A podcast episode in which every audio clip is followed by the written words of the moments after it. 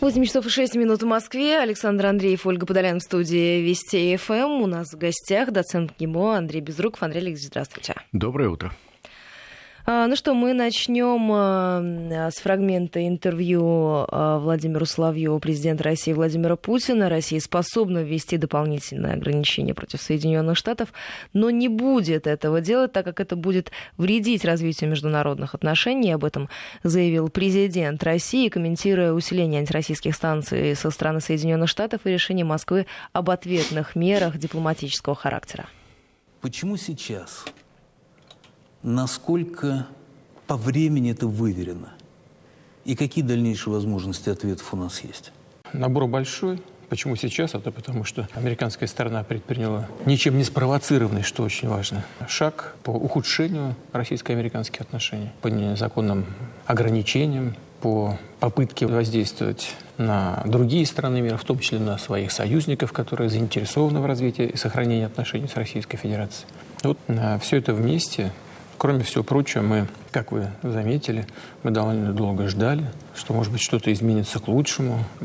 Питали такую надежду, что ситуация как-то поменяется. Но, судя по всему, если она и поменяется, то не скоро. Я сейчас не говорю про всякие резоны внутриполитического характера внутри самих Соединенных Штатов. Я посчитал, что пора нам показать, что мы тоже уже без ответа ничего оставлять не будем. Что касается других возможных мер или того, много это или мало, ну, с точки зрения работы дипломатического ведомства, это вполне чувствительно, потому что тысяча с лишним сотрудников и дипломатов, и технических работников, ну, до сих пор еще пока работает в эти дни в России. 755 должны будут прекратить свою деятельность в Российской Федерации. Это чувствительно. Вопрос в том, что нужно или не нужно делать еще, какой набор у нас есть. У нас объем торгово-экономических связей с Соединенными Штатами маленький. Ни в какое сравнение не идет с объемом торговых отношений, скажем, с Китаем, со странами Евросоюза, со многими другими странами мира.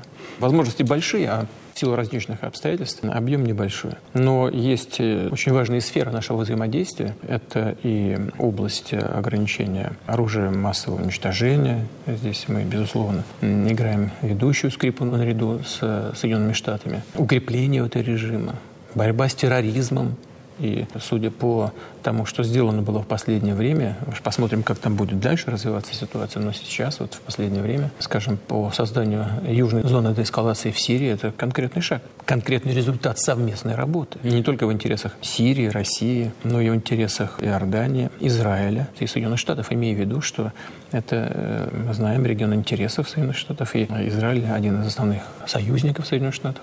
Так что мы работаем и добиваемся результатов даже сейчас, даже в этой достаточно сложной ситуации. У нас э, есть такая тема, как борьба с незаконной миграцией, с преступностью в широком смысле этого слова организованной. У нас, наконец, вопросы кибербезопасности. Мы, я уже говорил об этом, предлагали неоднократно американской стороне наладить взаимодействие друг с другом с целью обеспечить свои интересы и наши, и американские, вообще во всем мире поставить под контроль подобного рода негативную деятельность, как киберпреступность. Вместо того, чтобы начать конструктивно работать, мы только слышим беспочвенное обвинение в вмешательстве во внутренние дела Соединенных Штатов. Но у нас есть э, и другие сферы, даже в той, что же экономики. Ну, например, в сфере энергетики наши э, компании сотрудничают, сотрудничают, кстати, давно и очень хорошие имеют перспективы развития отношений. У нас в сфере авиации, в сфере освоения космоса есть и работа хорошая в большом достаточно объеме, и те же самые хорошие перспективы. Я сейчас не говорю о пусках ракет, которые осуществляются на наших двигателях, американских ракет. Не говорю о международной космической программе. Но, скажем, у нас есть хорошие планы по работе в дальнем космосе.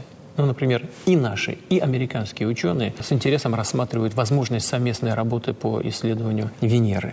Дело даже не только в бизнесе, дело в многоплановом сотрудничестве по очень многим направлениям. У нас есть, конечно, что сказать и ограничить такие сферы деятельности нашей совместной, которые будут чувствительны для американской стороны. Но я думаю, что этого делать не нужно. Это будет вредить и развитию международных отношений, и вредить а, не только российско-американским отношениям как таковым, но и нам будет наносить какой-то ущерб. Можно себе представить теоретически, что когда-то может наступить момент, когда ущерб от попыток э, давления на Россию будет сопоставим с теми негативными последствиями, которые связаны с определенными ограничениями нашего сотрудничества. Ну, если такой момент когда-то настанет, то мы можем рассмотреть и другие варианты ответов. Но я думаю, что надеюсь, что до этого не дойдет. Я на сегодняшний день против.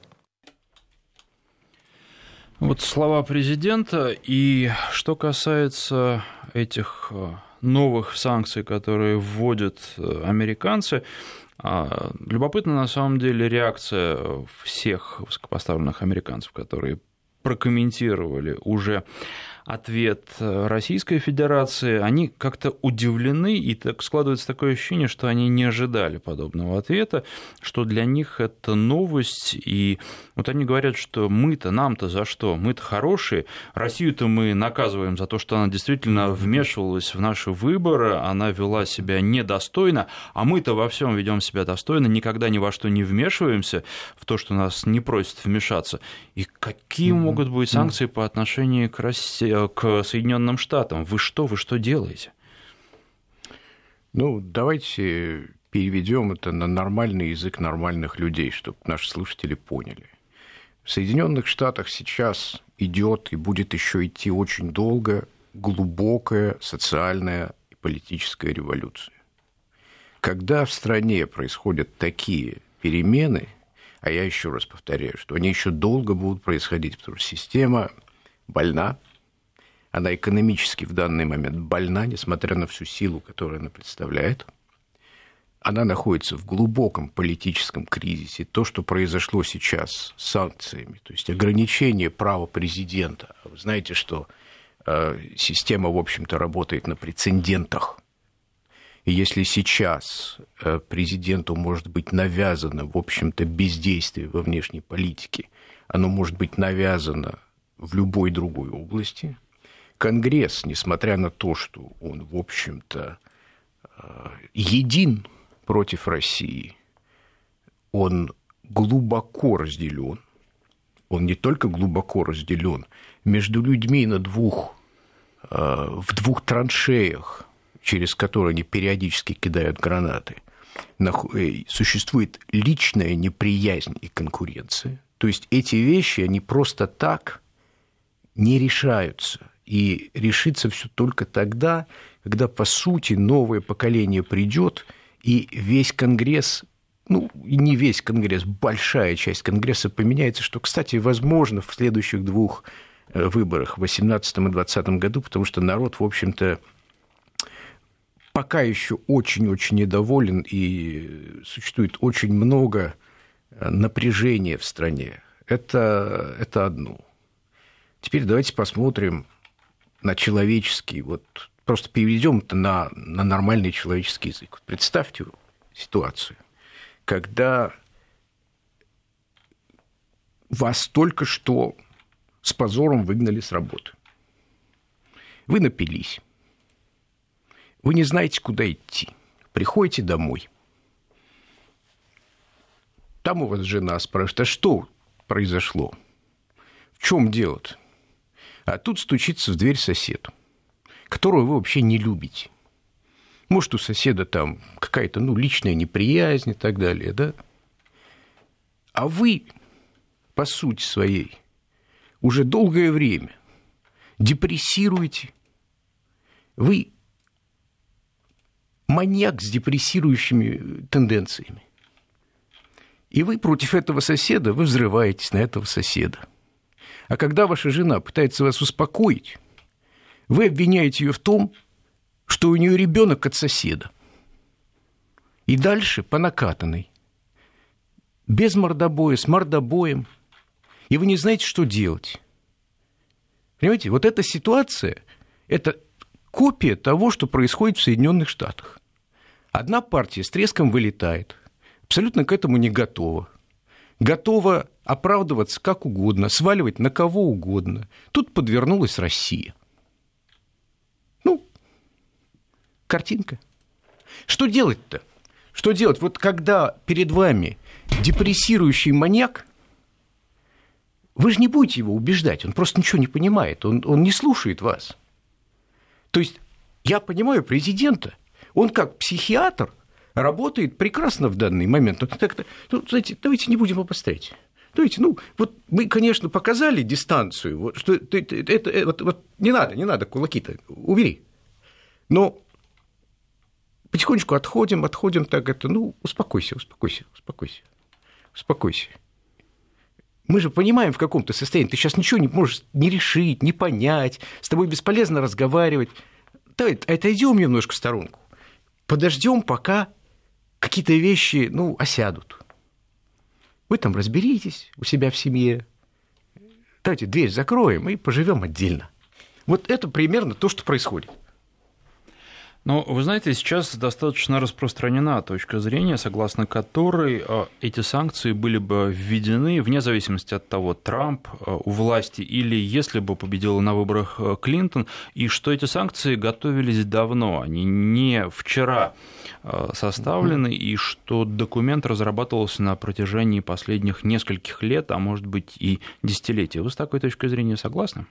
Ну, вы знаете, э, очень э, сложно мне сказать, когда эти санкции начали разрабатываться, но вот если так, э, если посмотреть и соединить разные точки, которые происходят, а эти точки, ну, они, в общем-то, видны, то да, все идет к тому, что Соединенные Штаты, защищая свои позиции, готовы применять э, и легитимизировать для себя возможности открытой экономической войны со своими политическими и экономическими конкурентами. А как называется пакет санкционный? Он называется по-английски Countering Russian Influence in Europe and Eurasia. Это что значит? Это не о том, что мы куда-то вторгались, это ограничить наше влияние. Раз. То есть здесь он абсолютно стратегический. Это сдерживание. Это то, что происходило против Советского Союза. Это то, что потихонечку происходит против Китая. А еще к тому же, почему санкции были приняты таким большим, громадным большинством голосов? Они ведь не только про нас. Они еще и про Иран, где существует полный консенсус, что Иран надо сдерживать. Они еще и про Северную Корею, где существует полный консенсус, тем более, что это горячая такое, э, горячая ситуация для американцев сейчас, когда встает реально угроза национальной безопасности. И те сенаторы, которые, или конгрессмены, которые проголосовали за пакет, я даже и не вполне убежден, что они много думали по поводу России. Ну, там ну, идет, э, все понятно, да, Россия, Россия враг, да, вот они, но э, давайте сделаем пакет, который вот там долбанем по всем сразу, чтобы мало не показалось, да?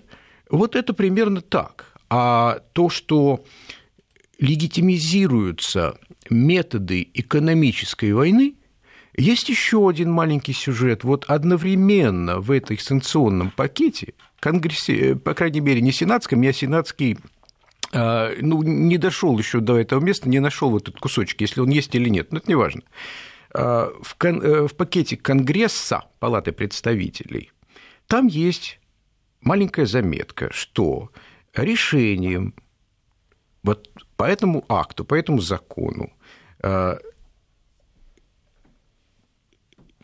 как бы это перевести-то, Secretary of Treasury, ну, короче, министр финансов Соединенных Штатов вводится в Совет национальной безопасности. То есть Совет национальной безопасности, по сути, занимается, а, ну, как и написано, национальной безопасностью, то есть планированием мер по укреплению национальной безопасности. Это еще одна капелька, которая показывает, что финансовые, в первую очередь, ну и другие экономические меры рассматриваются как военный инструмент. То есть нам надо быть готовым, и никаких иллюзий быть не должно, что все экономические и финансовые меры будут использованы против нас и против многих других. Они это еще не поняли, европейцы потихонечку начинают тоже это понимать, но это очень медленно идет, потому что, ну, ближайший союзник, и вдруг какие-то вот принимаются такие несоюзнические законы. Ну, тем не менее, я вижу то, что идет и будет усиливаться, и именно из-за вот этого маньячного климата в том числе, но не только, просто потому что Соединенные Штаты начинают осознавать, что они теряют позиции, и они сейчас будут использовать весь тот арсенал, который у них есть, для того, чтобы эти позиции сохранить. Согласитесь, ведь странно звучат слова по поводу того, что США хотят нормализовать отношения с Россией, которые прозвучали из уст Пенса а, вот буквально накануне несколько часов назад. И э, сразу после этого он говорил о том, что Россия должна изменить свое поведение, и что наши отношения смогут измениться к лучшему ради интересов обоих государств и интересов мира и стабильности в этом регионе и во всем мире. Ну, понимаете, вернемся вот к той э, картинке, которую я вам описал на чисто человеческом уровне. Ну, ваш сосед реально считает, что вы виноваты. Ваш сосед считает, что вы не так на него посмотрели. Ваш сосед считает, что вот коврик, который лежит вот э, перед вашей дверью, он не должен там лежать, что вот это вообще-то его коврик, и кто-то его украл, перекрасил, и теперь он ваш коврик. Ну, знаете, с маньяками очень трудно разговаривать. Это такой балансирующий, ну, э, мы еще долго будем балансировать, а то, что говорятся слова какие-то по поводу сотрудничества, ну а что? Ну, все официальные лица, они же не будут призывать к, к войне. Ну, естественно, они говорят о сотрудничестве, о том, что вот вы там изменитесь каким-то образом, покайтесь, там, и этого не делайте, этого не делайте, и все будет хорошо тогда, и тогда будет у нас великая дружба. Мы же знаем, что великой дружбы не будет. Есть их интересы, которые они постоянно показывают и защищают. Они их будут защищать еще более жестко, потому что они понимают, что они теряют позиции. Там идет, я еще раз повторю, революция, непонятно, кто за что отвечает конституционный кризис, который парализует их отношения с миром. Потому что Конгресс 535 человек и Сенат 100 человек внешнюю политику делать не могут. Они находятся под различными лоббистскими группами, которые тянут в разные стороны. Они просто не могут найти никакого партийного консенсуса. То есть то, что они делают, это не переход руководства внешней политики в Сенат или в Конгресс – а просто разрушение механизма, который позволил бы американцам проводить внятную внешнюю политику. Она будет теперь, ну, такая вот дерганая, событийная, неплановая. Э, это очень плохо, конечно. С этим трудно будет жить, но придется жить. Никакого понимания о том, что с Россией разговаривать с позиции силы не получается, даже на примере прошлой администрации, получается, тоже нет. Но это неправда. Вы знаете, их исторический опыт показывает как раз, что с позиции силы с Россией можно и нужно разговаривать. Посмотрите, что произошло. Пришел Рейган, реально надавил на Советский Союз. Советский Союз развалился. Они смотрят и говорят, ну сейчас мы еще раз надавим, еще раз развалится. Почему бы нет? Исторический прецедент, вот он – в России сложная ситуация экономическая. Ну как, она не такая уж сложная, но она не безоблачная. Правильно? Россия все-таки небольшая экономика. Да, у нас есть возможность обороняться, у нас есть возможность их уничтожить. Ну что ж, мы будем из-за этого их уничтожать, что ли? Нет, конечно. И вопрос-то в чем? Они вот смотрят на... Я вернусь к тому, о чем мы говорили две недели назад. Они смотрят на цифры. Где рост экономики России. Сколько там? Ну, процент у нас будет в этом году, да? Ну, тот же процент и у них. А в течение последних 20 лет они росли, наверное, ну сколько, 2,5-3% каждый год в целом, в среднем. А мы росли меньше.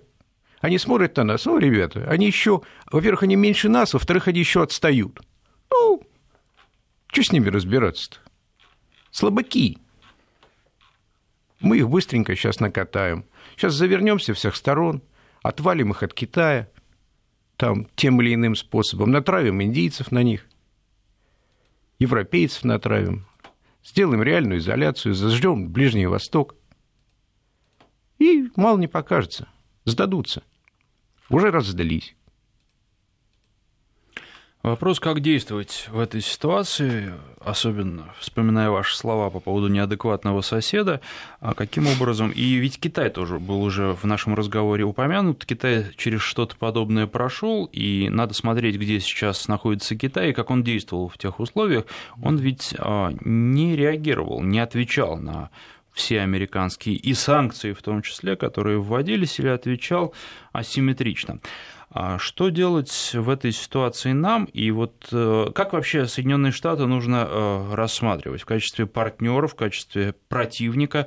И не получается ли так, что вот вы говорите, что у них сейчас с политикой полный швах. С другой стороны, есть очень много экономистов, которые продолжают утверждать, что американская экономика, она самая сильная в мире, она будет оставаться... Она реально самая сильная в мире. Самый Здесь э, сильный... даже, даже нет разговора. А, а, конечно же, она самая сильная в мире. Э, возможно ли экономика без политики при э, том, что происходит в американской политике, будет ли оставаться американская экономика самой сильной в мире, и не стоит ли просто действительно от этого соседа чуть дальше отойти на шаг, на два, чтобы он рукой достать не мог, и угу. посмотреть, что там будет дальше происходить, а, а за тем, как развиваются события, и что они все сделают сами, они проблему с Америкой ну, сами устранят. Давайте, давайте я прокомментирую. Во-первых, конечно, китайцы под такими санкциями, как мы сейчас, никогда не оказывались, и не могли оказаться по, по той простой причине, что э, последние последние лет 30, наверное, ну, может, чуть меньше, китайская экономика была частью американской. То есть это они работали друг на друга, деньги текли в одну сторону, товары текли в другую. Кстати, вот именно это привело к власти Трампа.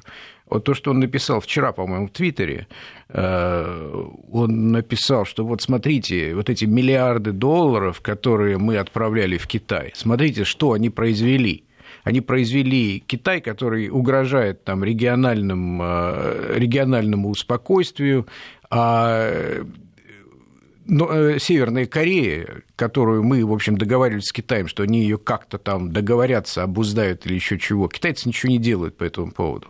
То есть вот именно понимание того, что они, по сути, вскормили себе конкурента и привело Трампа к власти через тех людей, которые это осознают и которые хотят э, усилить конкурентоспособность американской экономики.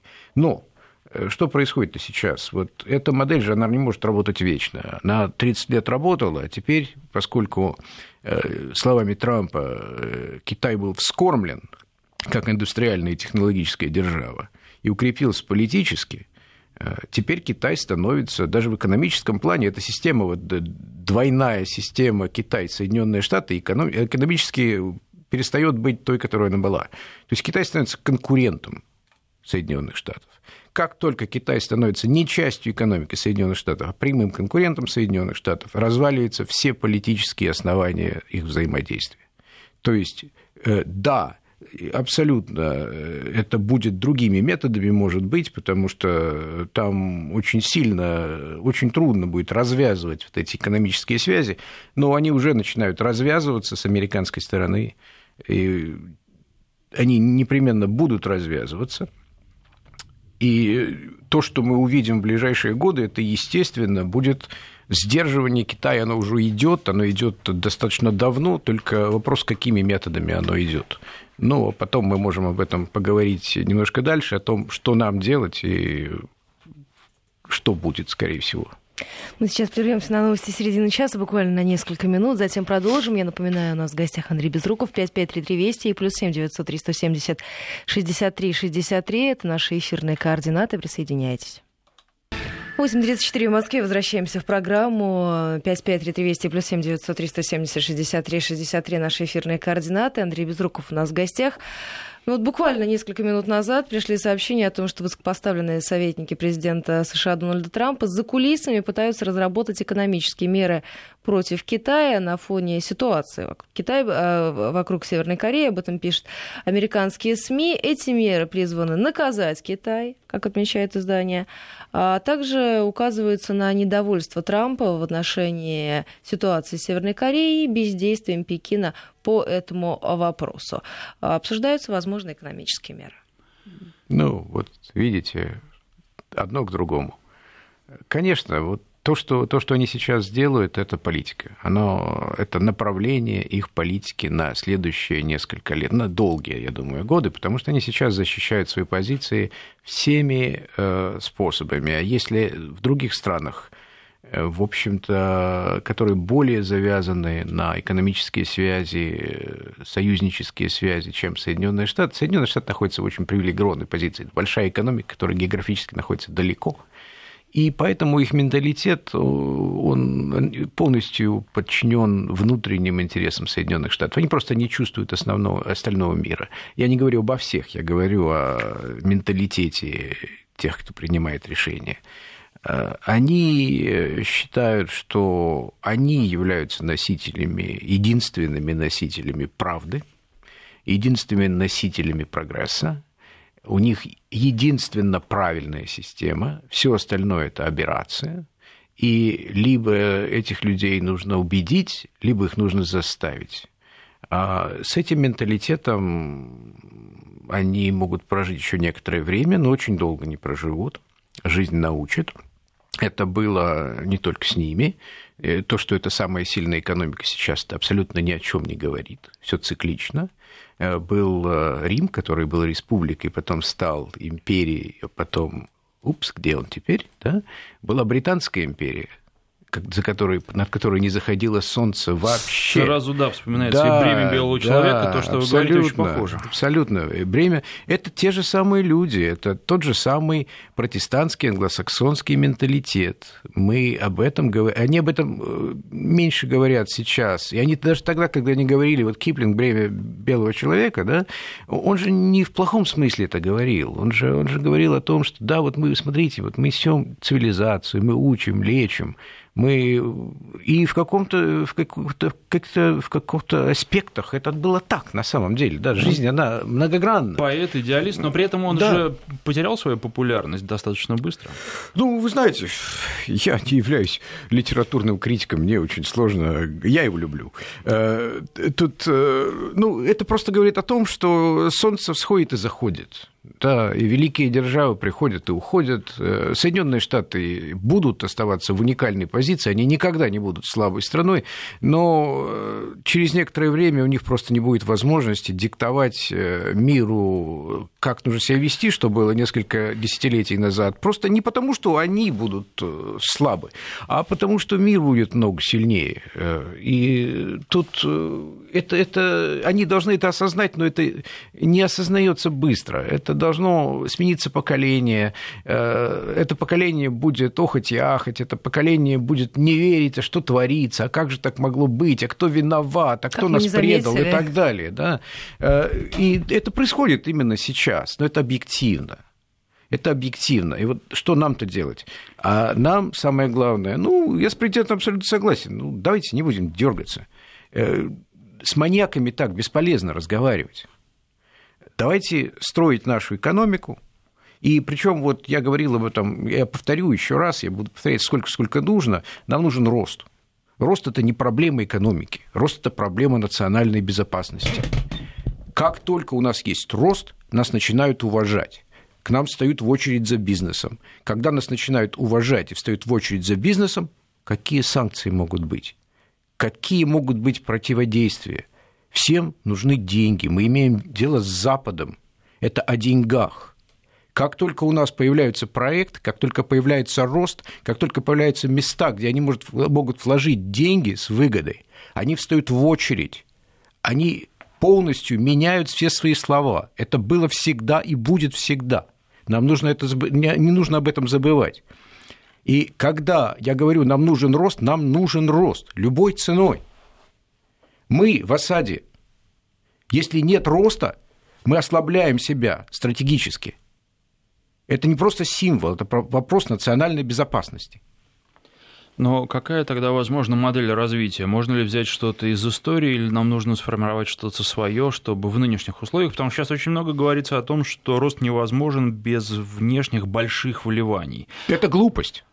Это глупость. Это абсолютная глупость, с которой, в принципе, нельзя согласиться. Это, это, это делается теми людьми, кто рассчитывает на то, что американцы своей экономической глобальной системой нам как-то помогут. Все страны, которые развивались а, развивались э, быстро, посмотрите на Японию, посмотрите на азиатских тигров, посмотрите на Китай, посмотрите на Россию в 30-е годы. Они развивались за счет собственных ресурсов, за счет контроля собственной финансовой системы, планомерного развития этой системы и расширения рынка.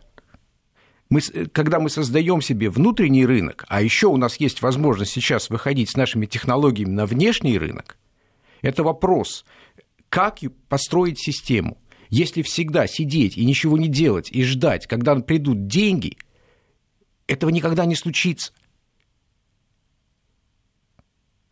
А как вы считаете, если посмотреть на Соединенные Штаты, для них в этих санкциях что первично? Это борьба с Трампом, это давление на Россию или это собственные экономические интересы в Европе?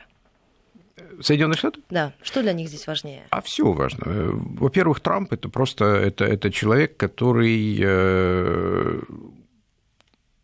не то что всколыхнул, он, э, по сути, является человеком, дестабилизирующим систему. Он ее дестабилизирует в том направлении, которому ему хочется, и э, в котором, э, куда хотели бы идти, я про направление, те люди, которые стоят вот именно за, за ним, а это люди, которые представляют глубокую американскую национальную экономику, которая теряет конкурентоспособность не финансовая глобальная олигархия, а реальная экономика – которой, э, которые не давали денег, которые, которые не развивалась достаточно быстрыми темпами.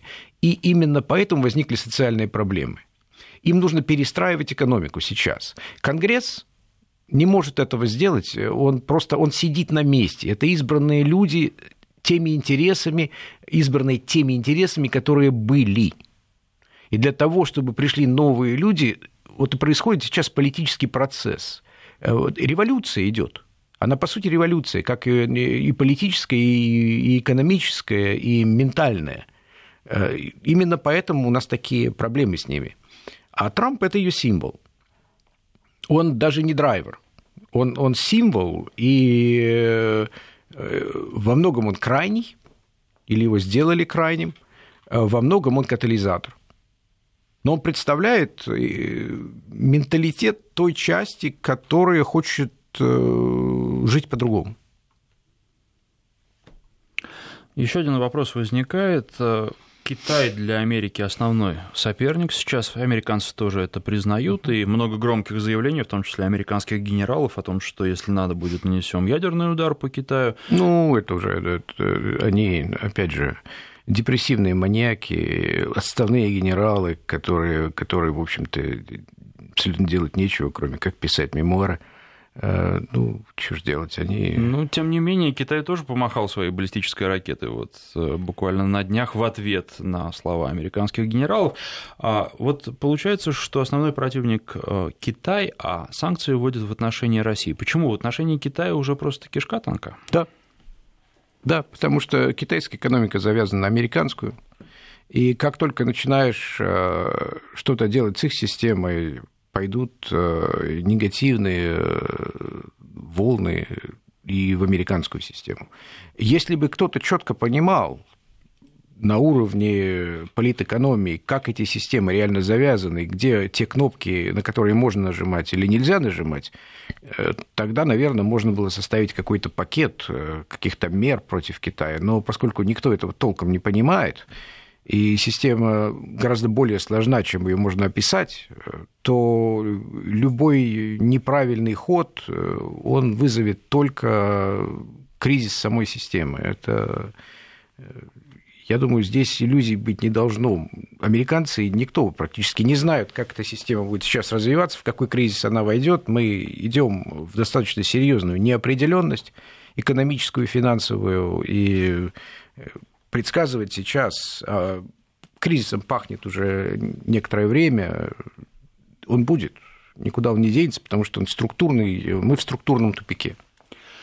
Доцент МГИМО Андрей Безруков. А давайте тогда поговорим после короткого перерыва о том, что делать нам, и не нужно ли нам, несмотря на все эти санкции угу. и меры, наоборот, завязывать американскую экономику на нашу для того, чтобы потом им сложнее было принимать какие-то меры по отношению к нам.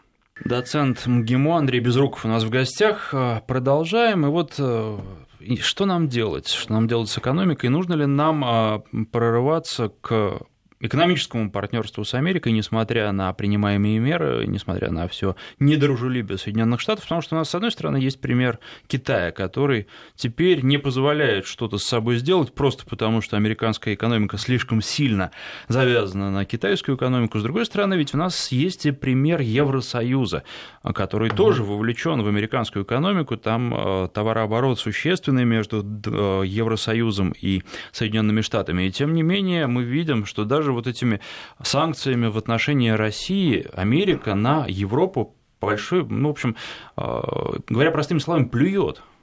Да, конечно, она на всех плюет. Они просто отстаивают свои собственные интересы, которые в американском менталитете, естественно, неоспоримы, они прежде всего, все остальные, в общем-то, в этом смысле не существуют.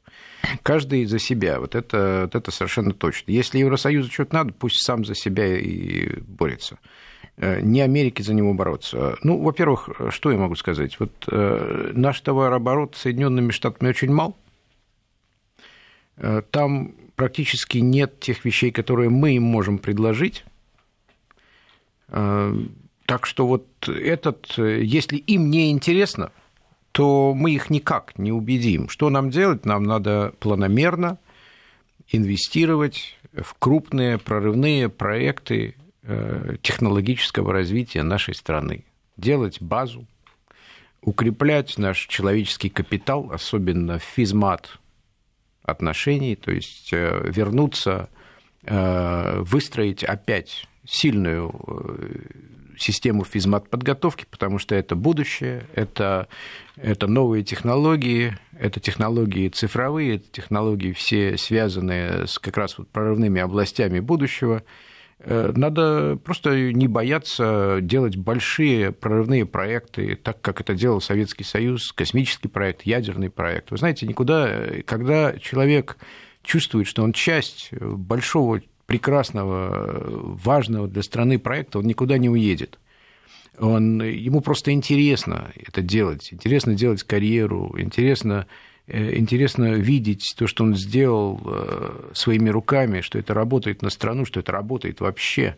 Э, когда появится вот эта мотивация крупных прорывных проектов, я, я абсолютно не боюсь, у нас все будет хорошо. И более того, то, что американцы делают сейчас, они, по сути, укрепляют позицию президента перед выборами, укрепляют ее я, я бы сказал, э, в общем-то, необдуманно совершенно. Они не понимают то, что происходит.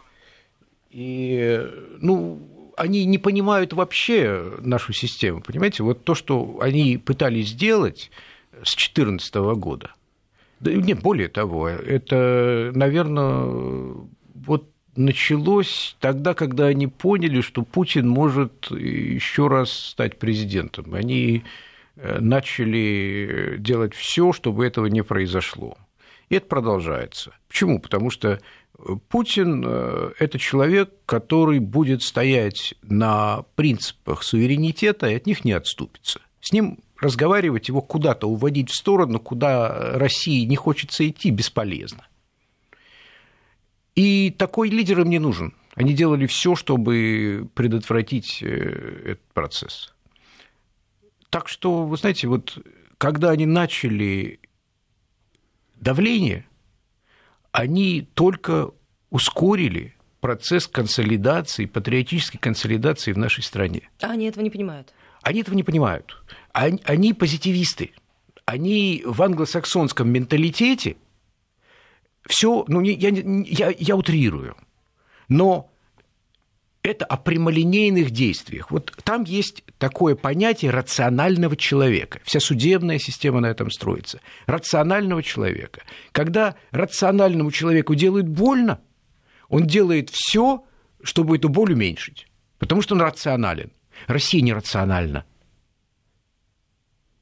Они не понимают, что это не англосаксонский менталитет. Мы, по сути, мученики. Мы как раз вот от ортодоксальной христианской ветви. Мы, когда нам делают больно, мы идем на алтарь. И они этого не понимают. Небольшой вопрос, но а, обсуждали мы это со слушателями в прошлом часе а, по поводу образования за рубежом. Нужно ли нам отправлять своих специалистов для того, чтобы за рубежом учиться? Какие риски все это несет и а, как организовать эту работу? Никаких рисков это не несет. Э, все страны должны посылать э, людей учиться в другие страны. Если где-то есть система, которая может дать им лучшие знания,